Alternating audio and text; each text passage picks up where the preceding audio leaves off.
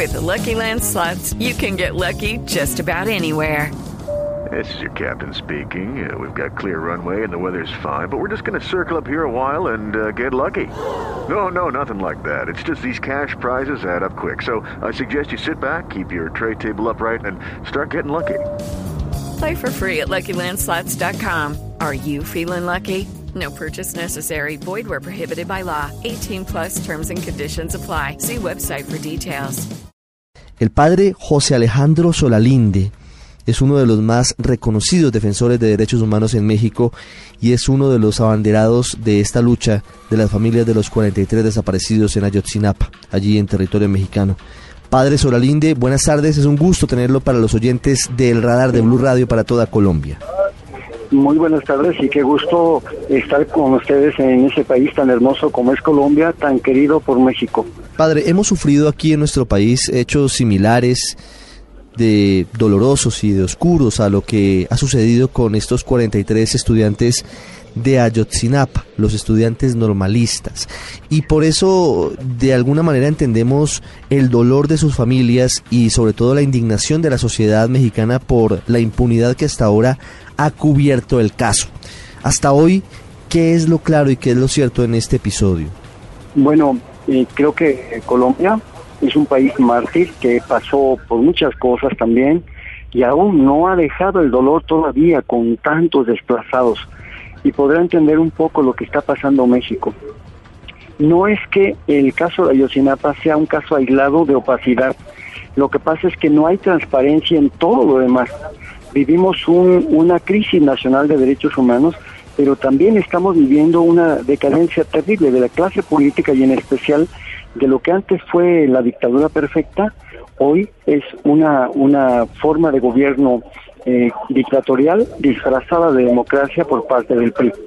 Esto ha llevado a que Ayotzinapa no pueda ser ya más un caso que se sume a otros.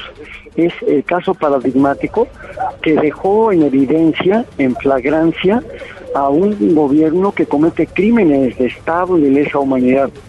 El, el lo que hizo fue em, evidenciar científicamente eh, que, la, que todo el eje, la base, la fundamentación de la PGR y del gobierno de México para demostrar su verdad histórica era en realidad una, una mentira histórica.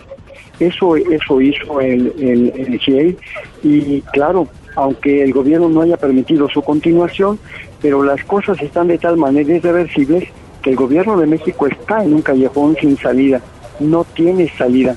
El 43 ya lo lleva tatuado en la piel y nunca se lo va a poder borrar. Hoy, cuando se conocen informes como el de Naciones Unidas, pues crecen las dudas en torno a lo que sucedió. ¿Por qué dice usted, padre Solalinde, que el gobierno mexicano está involucrado en esta desaparición de los 43 de Ayotzinapa? Porque todo es un montaje.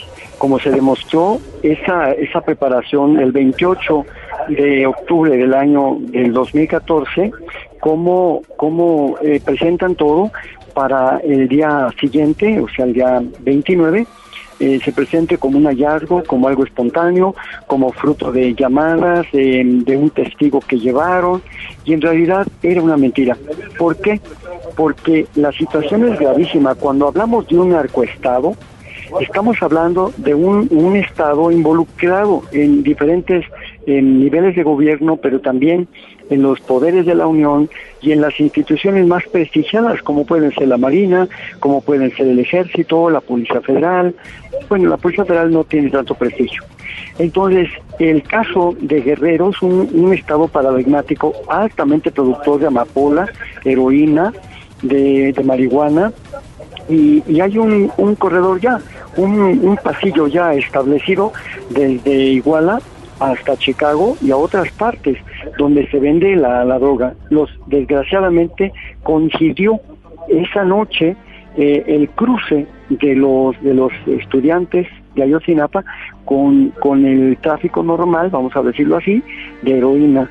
Es ahí donde el Estado oculta sus complicidades, oculta esa, esa complicidad de, de mandos, eh, involucrada en, el narcotráfico. Ese es el punto.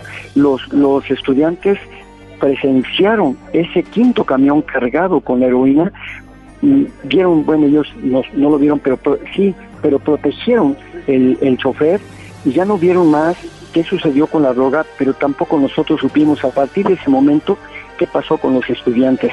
Lo que sí sabemos es que la una pista que ha este, señalado el GEI es precisamente el 27 Batallón eh, del Ejército, que por ningún motivo el gobierno de Peña Nieto ha permitido que, que interroguen y que busquen esa línea de investigación. Pudo haber sucedido, como señalan varios expertos internacionales, padre Solalinde, que los 43 humildes estudiantes normalistas que iban hacia el DF, que iban a Ciudad de México, haber estado en el momento equivocado, en el lugar equivocado, en algo que por supuesto es eh, absolutamente increíble y no debería pasar, pero digamos que la fatalidad de ellos es haber estado en esa avenida cuando transportaban un cargamento muy importante de drogas hacia Estados Unidos y eso les costó su desaparición? En parte sí, pero no es solamente eso. No hay que olvidar que ya este gobierno eh, ya traía en la mira a las normales rurales, porque son eh, el espacio más antisistémico eh, y que más, y es más crítico contra ese sistema corrupto político económico que vive México y eso no se los ha perdonado y quizá vieron a lo mejor la oportunidad para, para hacer una carambola con los con los estudiantes y al mismo tiempo eh, salvar la droga. Eh, es un hecho que, que, esto ha sido así y, la verdad es que eh, el gobierno también ha tenido otros motivos ideológicos como para reprimirlos, como ha sido después. Si, si nos fijamos después de Ayotzinapa, pero antes también, hay una persecución sistemática contra las normales rurales, porque son, son espacios muy críticos de jóvenes que, tienen una formación, una politización distinta al resto de, otros jóvenes en la República Mexicana. Padre Solalinde, una pregunta para finalizar. Y quiero transmitírsela de la misma forma en la que la plantea en su edición de hace tan solo unas horas la revista The Economist, una de las publicaciones más prestigiosas del mundo. ¿A quién protege el gobierno, en este caso de los 43 de Ayotzinapa, padre?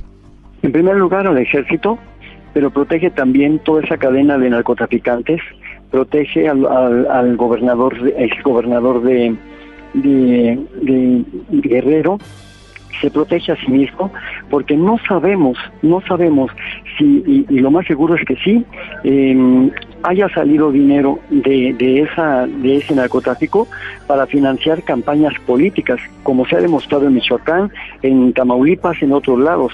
Es, es muy posible que detrás de todo eso haya un financiamiento para las campañas políticas y entonces estén embarrados exactamente desde Peña Nieto para abajo.